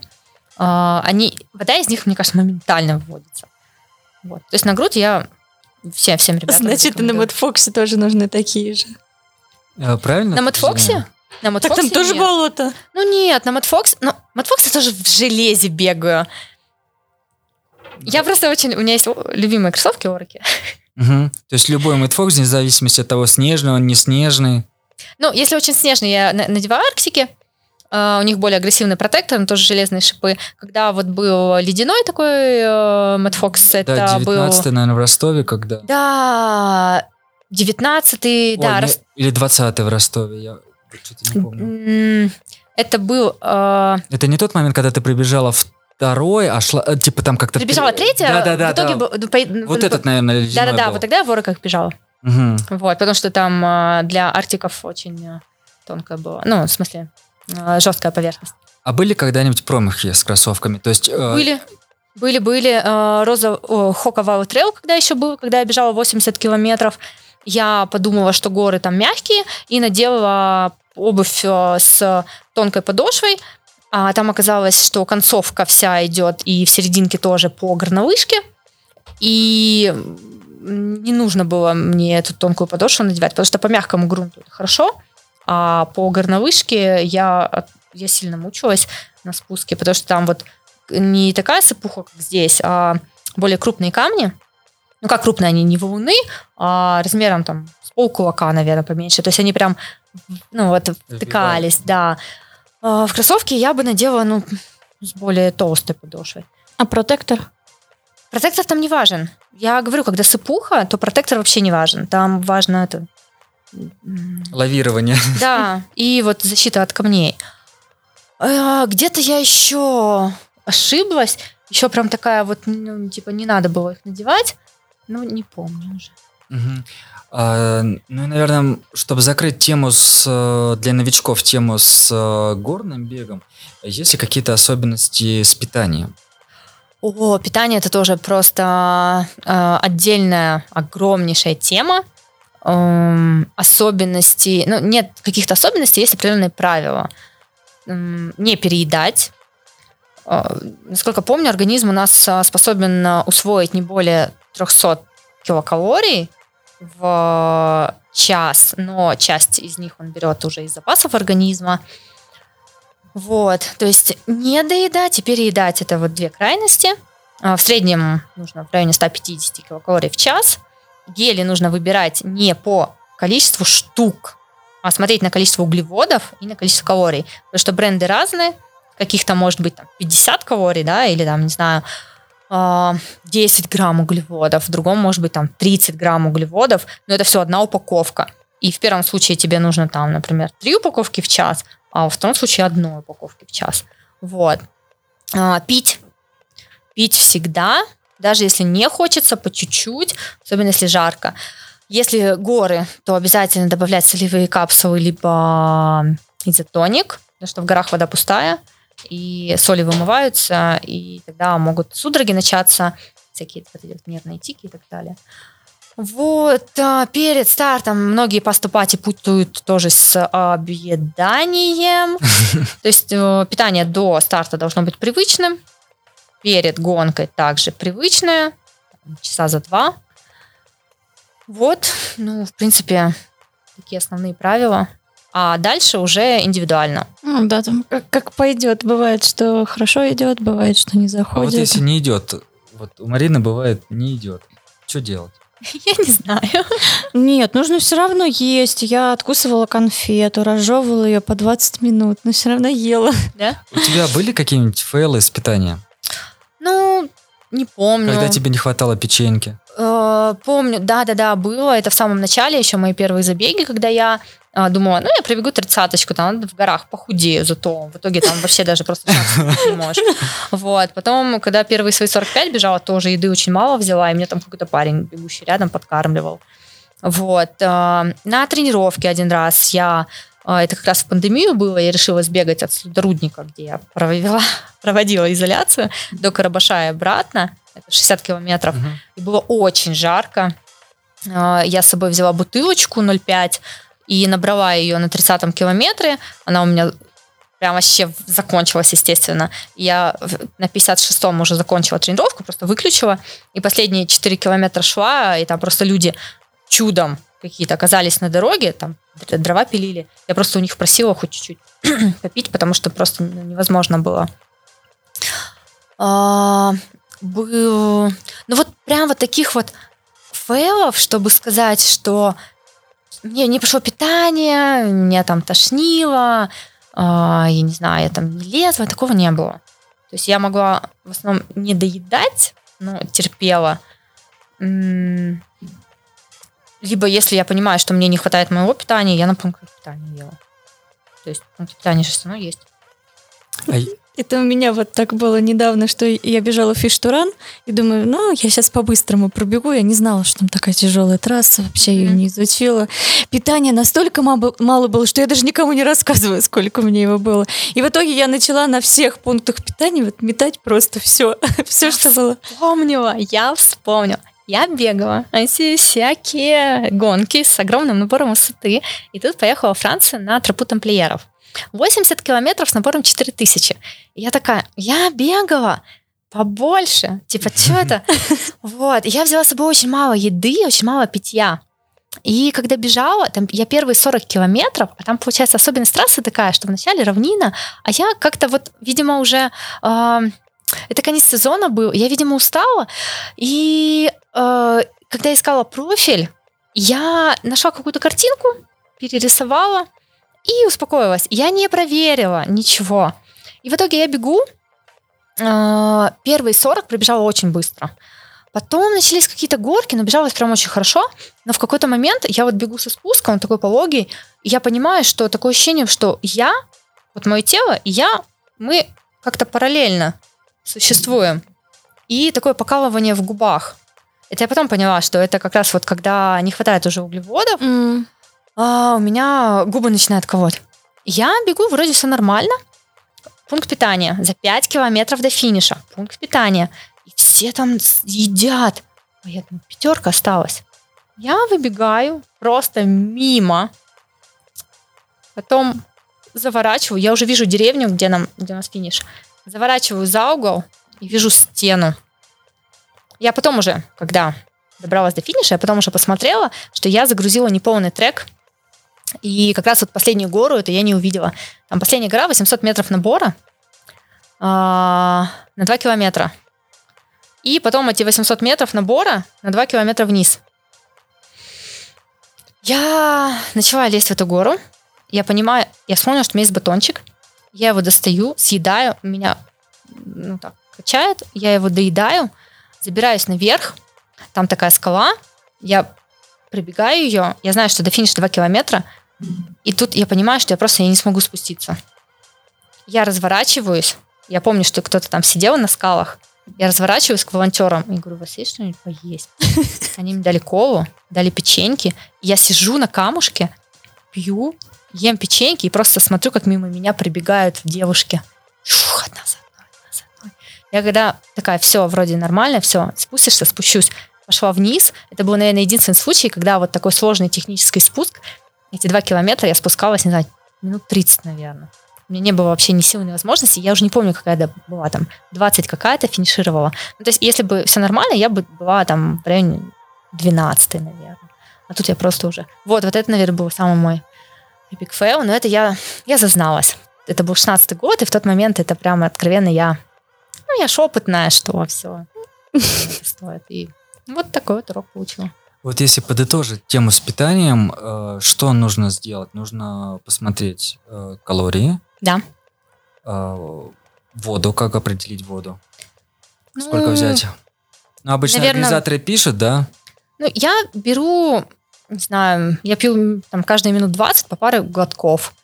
Но я потихонечку приучила свой организм к минимуму воды. А, поэтому мне, не знаю, там, например, пол-литра может хватить на час на полтора. Мгм. Ну, то есть, наверное, в плане воды подстраховаться, соответственно, пунктами питания. да? Конечно. И по возможности всегда доливать. То есть запас воды всегда должен быть. Либо вы должны быть уверены, что впереди будет вода, либо эта вода должна быть у вас с собой. То есть можно без питания бежать, без воды нельзя. Мгм.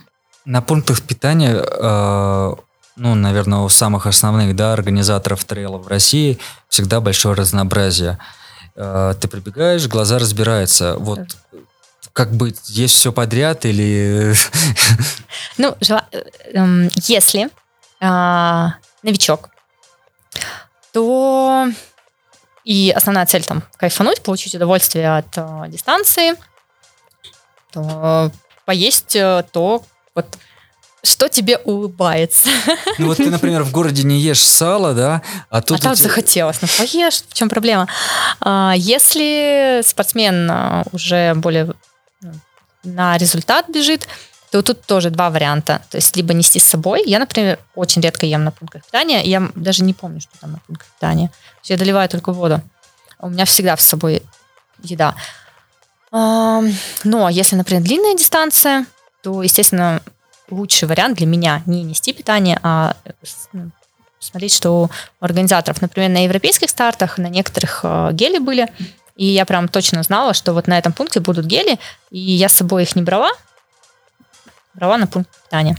Вот. Э, На тех гонках, на которых я уже бывала, я знала, что есть на пункте питания, и могла на это рассчитывать. То есть тут тоже, да, надо смотреть по Ты, э, ты сказала солевые таблетки. Солевые, да, солевые. А как э, определить, когда они нужны, когда нет? О, я сторонник профилактики. То есть я начинаю там пить изотоник, солевые капсулы, там, магний за неделю где-то до старта, если это долгий старт или в жару. Ам, А так э, смотреть тоже на состав, на рекомендации производителя. На упаковках всегда написано, там, например, одна-три капсулы, там, например, час а, Одна-две в час, да. То есть тут э, смотришь, если прям очень жарко, интенсивно потеешь, то одну каждые полчаса. Если так, не жарко, просто бежишь. Одну одна. капсулу каждые полчаса. Ну, это надо смотреть, я Мгм. просто образно А сказала. вообще, ты могла бы посоветовать какие-то, просто сейчас тоже такое разнообразие и какие-то Конкретно бренды назвать, действия? это будет считаться рекламой или нет? Ну, нам это не важно. Ага, ну, а, вообще, одним из Что ты, да, одним например, лучших- любишь, что работает, например, Да, мне просто очень интересна эта тема. Мне очень нравятся жевательные а, таблетки Salt Stick, именно жевательные. Мне Они нравится сейчас чувствовать есть в вкус. России? В России, ну вот остатки еще Потому можно что я купить. пытался у спортфирмы, да, заказать. Да, да, да, остатки. А Вот все, что там есть, это, мне кажется, последнее, что уже смогли завести. А, Если говорить о капсулах, то э, хороший бренд российский Тим. Тим? Тим, да, вот М. стоит Надо попробовать. полный будет. аналог солдстиков. Это российский, Это российский, российское произ- российский Я производитель. Не слышал. И, э, насколько знаю, изотоник еще должен появиться. Вот, Российских- насчет жевательных, не да, знаю, будет. российских производителей. э, Кто спортпед... э, Гель for You, да, российский производитель, по-моему. Из гелей, да. Ну, их много. Это, получается, гель for you, Power Up, Арена. Вот А, ну из, да, из да, гелей, что я Ну, знаю. у геля больше выбор, да, Бомбары, российского. мне кажется, начали гели делать. Бомбары и газировку уже делают. Ага. Ну вот, а по солевым, получается, вот Тим. Ну, я на них бегаю, и ребята на них бегают. Мгм. А как ты их используешь? Так же вот одну Я- капсулу меня есть полчаса? жевательные, я бегаю на жевательный. Мгм. Понятно. А, И ты говорила про кофеин и гуарану. Ага. Вот когда это стоит пить или когда не стоит пить? И... Ну, тут тоже нужно смотреть вообще у человека, какая переносимость кофеина.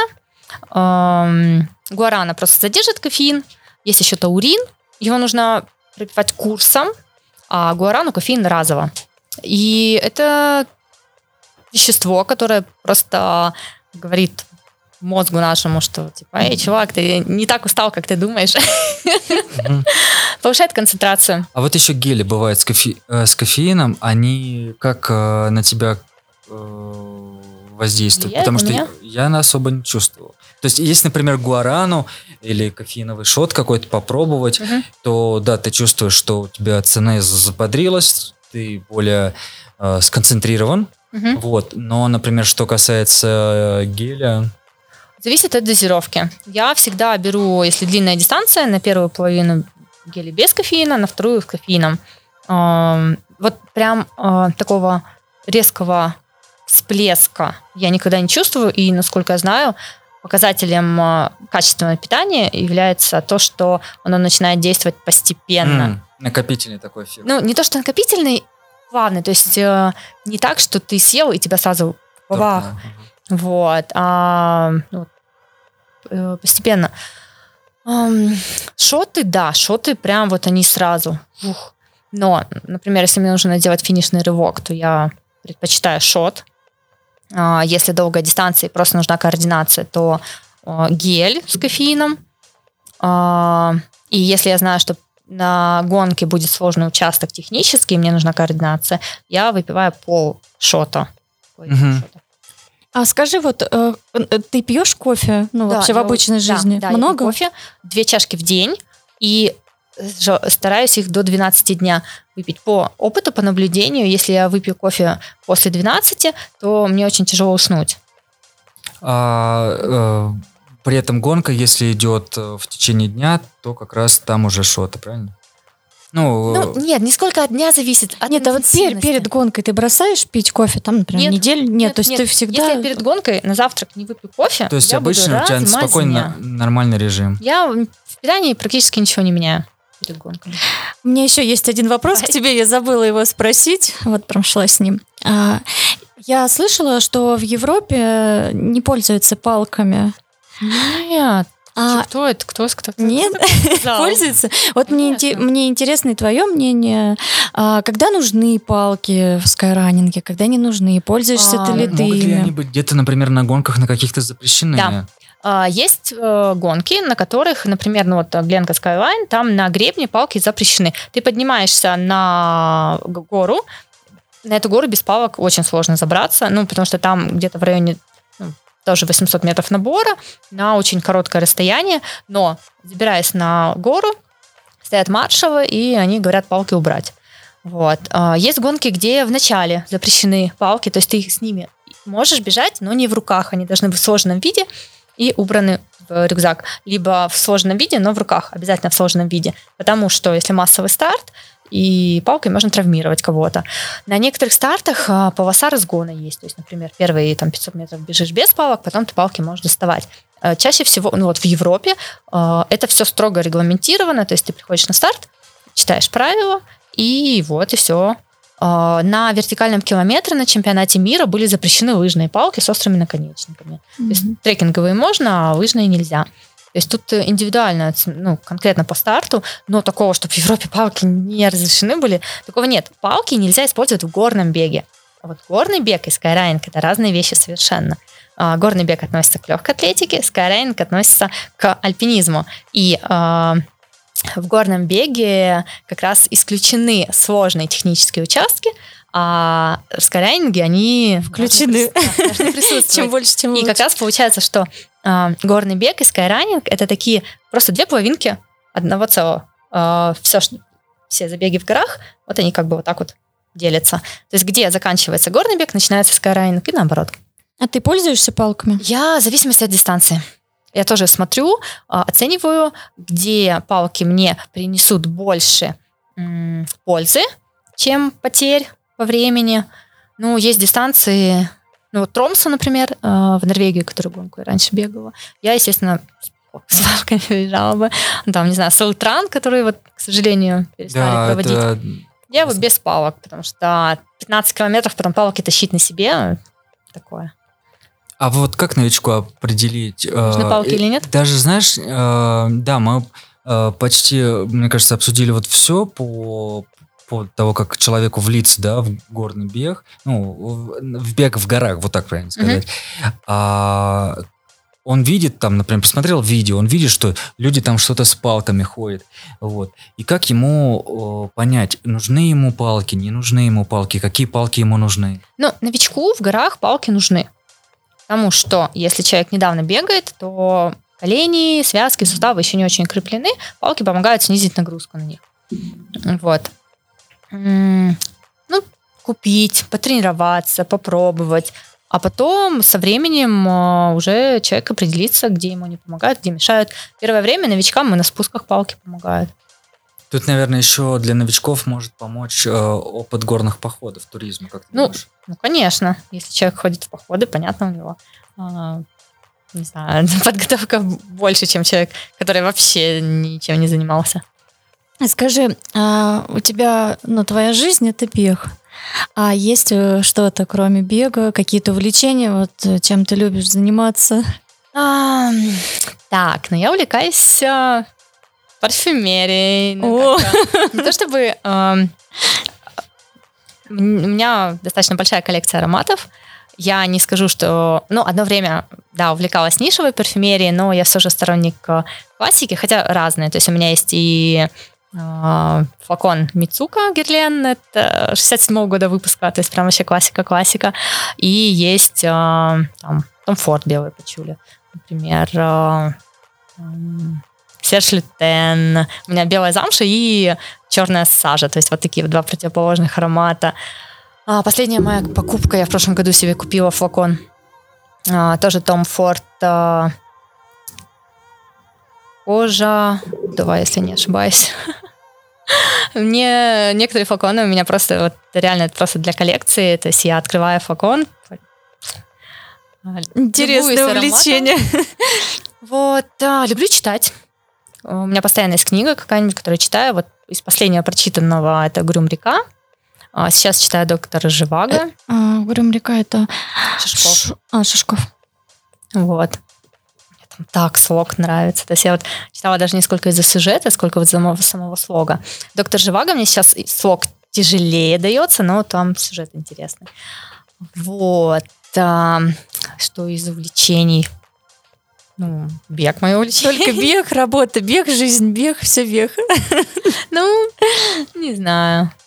А, Наташ, ну мы знаем, что а, у тебя все-таки есть еще с- свободное время, которое ты тратишь на организационную деятельность, и при этом это не связано ни с горным бегом, ни с бегом в горах, ни в скайранингом, Не с парфюмом. ни с парфюмом, да.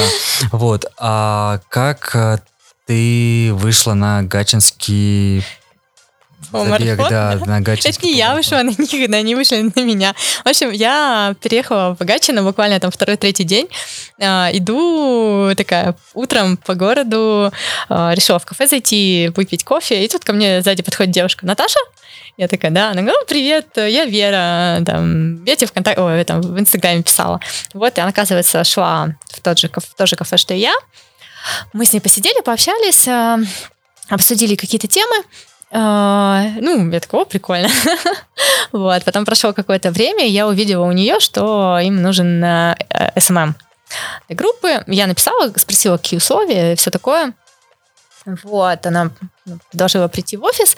Э, Я там познакомилась с Юрой Виноградовым. А, Мы пообщались.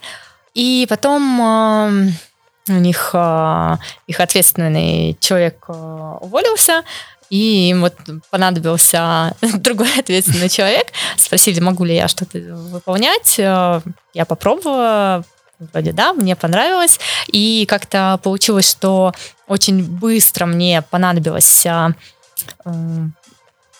м, понять много задач. Я вообще в первый раз оказалась по другую сторону Мгм, соревнований, то есть именно да. в, ко- в команде организаторов. И оказывается, это ну, реально какая-то э, другая часть айсберга, невидимая, которую ты просто никогда бы не подумал, что там столько много всего. И очень быстро влилась э, работы, функционала э, очень много, но мне нравится, потому что вижу сейчас эм, процесс с двух сторон. Например, забег РФ мы проводили, я и со стороны организаторов была, и бежала, и это было так, что я бегу на свой старт, мне нужно провести разминку, до этого я списки участников загружала, то есть вот все вот это вот прибежала, провела разминку, побежала сама старт, наградилась. Ну, а вот этот вот гачинский полумарафон, это какой-то между собойчик или какое-то популярное мероприятие? Вот сейчас кое-кто скажет, Павел, Павел, ты не знаешь.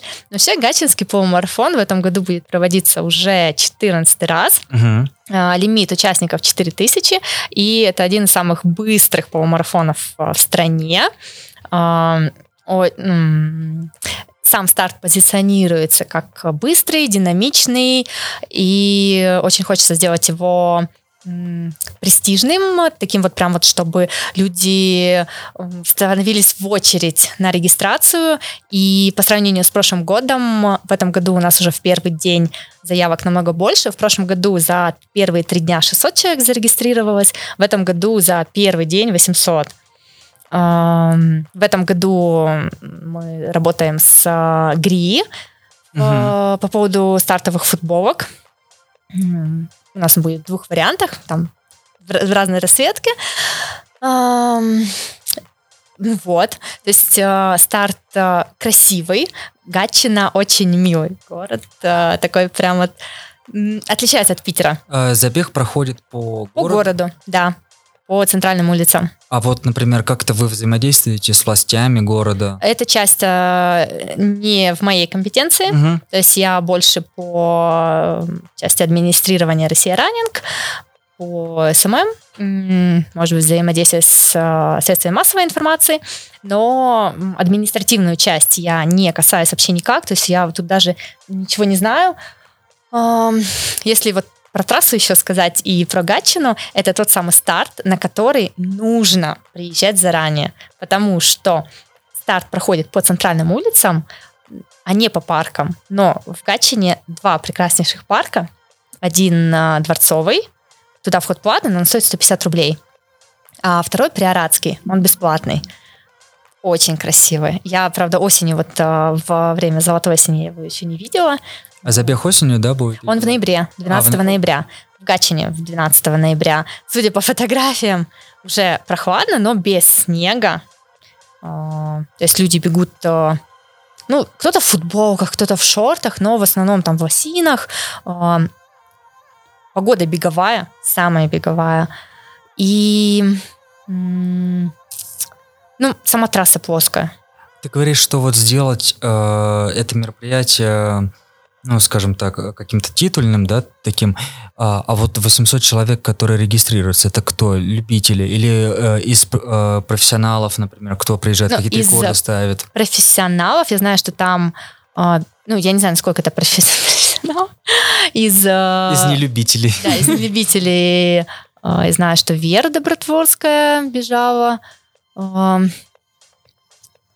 Так, э, ну, в районе часа 0,6 бегут мужчины. У девушек время лидера я не знаю. Я знаю, что денежные призы. Призовые есть, да? Да, есть денежные призовые, плюс доплата за рекорд трассы, плюс доплата за выбегание из определенного времени. А, лимит. А, контрольное время 2,5 часа на полумарафон. А, при регистрации указываешь ну, свое финишное время для того, чтобы формировались а, стартовые кластера. Были ли какие-то для тебя, не знаю, открытия вот э, когда ты попал в команду организатора, вот что-то у тебя, может быть, в голове переосмыслишь, что да, типа, а вот да. как оно. Я поняла, что если создаешь э, мероприятие и закладываешь определенный лимит слотов, и что если они заканчиваются, они действительно заканчиваются. То есть это не организаторы придумали, что вот все, нету больше. Ну, то есть, как бы, если изначально закладывать больше э, номеров, то да, тогда вот этот лимит, делать определенную ну, запас тогда да, до старта можно а, кого-нибудь еще вручную там записать. А если уже номера напечатаны, ну только от руки, не знаю, номер рисовать. Вот. А, я поняла, что перерегистрация достаточно муторная, муторный процесс. Ну, то есть, когда там человек заявился, потом, ой, перерегистрируйте, ой, это переделать, а вам что, тяжело, что ли? И когда приходит, там, не знаю, десятки, сотни запросов. Какие-то курьезы были? Конечно. Ну, с забегом РФ, ладно, там можно перепутать город, но очень часто было, ой, я перепутал город. А вот а, мы проводим в августе Гатчинскую дорожку. Это соревнование на стадионе для любителей. Там 60 метров, 1000, 3000 и 5000. А сколько участников на такое мероприятие? У нас лимит 450 человек, сейчас где-то в районе 300 зарегистрировано. Угу. Вот. Учитывая, что в Гатчине население 90 тысяч. У нас уже 300 человек на, соревновании. Вот. На забеге РФ тысяча была. А вот на Гатчинском полумарафоне 4000, я говорю, лимит, но это на все дистанции. На полумарафоне 2500. Ну, там очень много приезжают из других городов. А, вот, по поводу Гатчинской дорожки. А, в, на сайте прям написано Гатчинская дорожка, то есть соревнование так называется. Написано место проведения город Гатчина. И э, в первый же день э, письмо, ой, э, отмените, пожалуйста, мою регистрацию, я перепутала город. Я не знала, что в Гатчине будет проходить забег. А как так можно перепутать? Ну, я не знаю, мне не знаю, ну просто мне это показалось очень смешно. Вот, но забавно так. Но вроде как решили, что хорошо, ладно, мы вернем слот, но девушка сказала, ладно, оставьте, может быть, я приеду. Вот. Ну вот прям вот, чтобы вот... А, бывают забавные случаи, когда пишут, я зарегистрировался на марафон, дистанция 5 километров. Вот таких много. А вот э, а дети принимают участие? Конечно, очень э, развита поддержка детского спорта. Например, вот на Гачинской дорожке 60 метров и 1000 метров отдельно проводятся для детей. Причем э, где-то половина участников, если не большая часть, это именно дети. Проводится вот на Гатчинском полумарафоне, если не ошибаюсь, отдельно еще для детей челночный бег – а, Интересно. Да, потом Уроки на, физкультуры. на Да. городской эстафете отдельно для детей, прям для маленьких детей. А, И в, ма- в июне проводился кросс, тоже для де- детей. Ну, то есть дети это не значит там только там 5-7 лет, а начиная от 5, мне кажется, и заканчивая уже 18-летними. И где-то вроде на, тоже на Гатчинском полумарафоне на м, разрешено участие с 12 лет. Прям прописано, ну, естественно, с разрешения родителей. То есть мне очень нравится поддержка э, местного спорткомитета, э, именно молодежного спорта. Проводятся всегда забеги для, для взрослых и для детей. А бывает так, что дети не хотят бежать? Я не знаю, наверное. Родители заявляют, а мне потом письмо приходит, ой, ВКонтакте сообщение, верните мне, пожалуйста, сделайте, пожалуйста, возврат слота. Там подросток 12-летний пишет. Родители заявили, он бежать не хочет. Э, Я уже, я уже знаю, кому мы продадим слот на Гатчинский полумарафон. Есть у нас тут третий, который сегодня не А, пришел. Любитель бегать, это наш э, третий товарищ Ваня Сафонов. Он как раз любит бегать по, И нас динамить. по шоссе. Ну ладно. Ну, кстати, для клубов а, сейчас действует а, льгота. Можно отправить заявку, и от 10 человек мы даем промокод на скидку. на О. Прикольно. Супер. И а, в организацию старта включено не только ну, забег, а экскурсионная программа до старта. Вот я говорю, приезжать в Гатчину нужно заранее, желательно можно вообще в пятницу, в субботу, чтобы спокойно погулять, а, пробежать, не знаю, разминку в местном паркране, погулять по паркам. А, кстати, останавливаться где лучше? А, Если ну, в старой части города, то есть э, там сам город делится, есть район аэродрома. Ну, то есть просто вот посмотреть место старта и рядышком. Гатчину все можно пешком пройти. За 30 минут. Наташа, я на тебя подписана в Инстаграм. И вот, ну, раньше, ну, обычно, все, все как-то обычно, ну, обычные истории, об- обычные посты.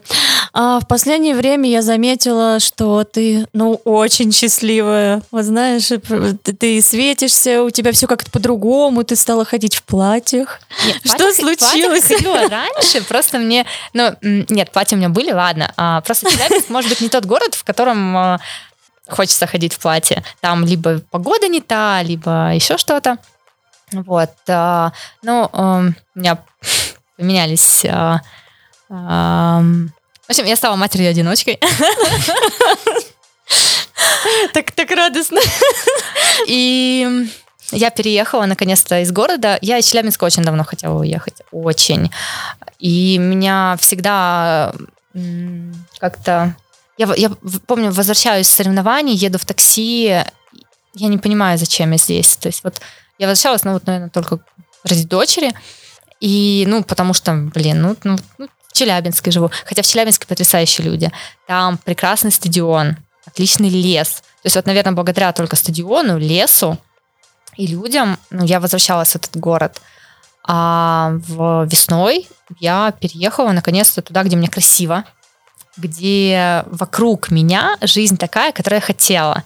Рядом я, есть там небольшой кафетерий, очень по-домашнему обустроенный, куда я могу вот просто сверху домашнего сарафана накинуть кофту, надеть сандали, три- 400 метров пройти. Вот мы, кстати, сюда уехали, я им свои цветы отнесла, чтобы они за цветочками поухаживали. Им тарелку с Эльбруса в подарок. Вот. эм, Я сейчас с- вид из окна, тот вот, который мне нравится. В принципе, и город а, такой, в котором хочется ходить в платьях.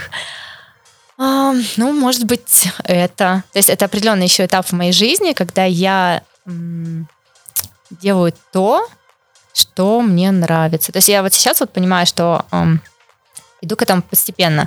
То есть вначале первый шаг это я когда а, отчислилась, я перестала делать то, что мне не нравится. Второе, я когда уволилась из офиса и ушла в тренерскую деятельность, я начала делать то, что мне нравится. И вот третий, а, ну да, то есть посвятила жизнь тому занятию, которое мне нравится. И вот сейчас этап жизни, я живу там, где мне красиво. А в Гатчину я смотрела квартиры еще в 2020 году. То есть так вот получилось. Приехала в Петергоф, поняла, что я влюбилась в этот регион. В Питере не хотела жить. Хотела вот в Петергофе, а мне сказали, там, зачем Петергоф, там, типа, инфраструктуры не очень, а, у тебя ребенок, ну, посмотри Гатчину. И я даже не бываю еще в этом городе, я а, открывала карту, смотрела все квартиры, вот, и в этом в прошлом году первый раз приехала туда осенью, понравилось. И вот зимой регулярно приезжала, и весной наконец-то переехала. И учитывая, что зимой мне было нормально, весной я просто влюбилась. У меня из окна, с балкона, а, виден Триарадский парк. То есть я выхожу, перехожу дорогу, и все, я в парке. Мне не нужно бежать куда-то через город, я просто сразу а, оделась, вышла, и там у нас прудик, э, дворец Триарадский, уточки.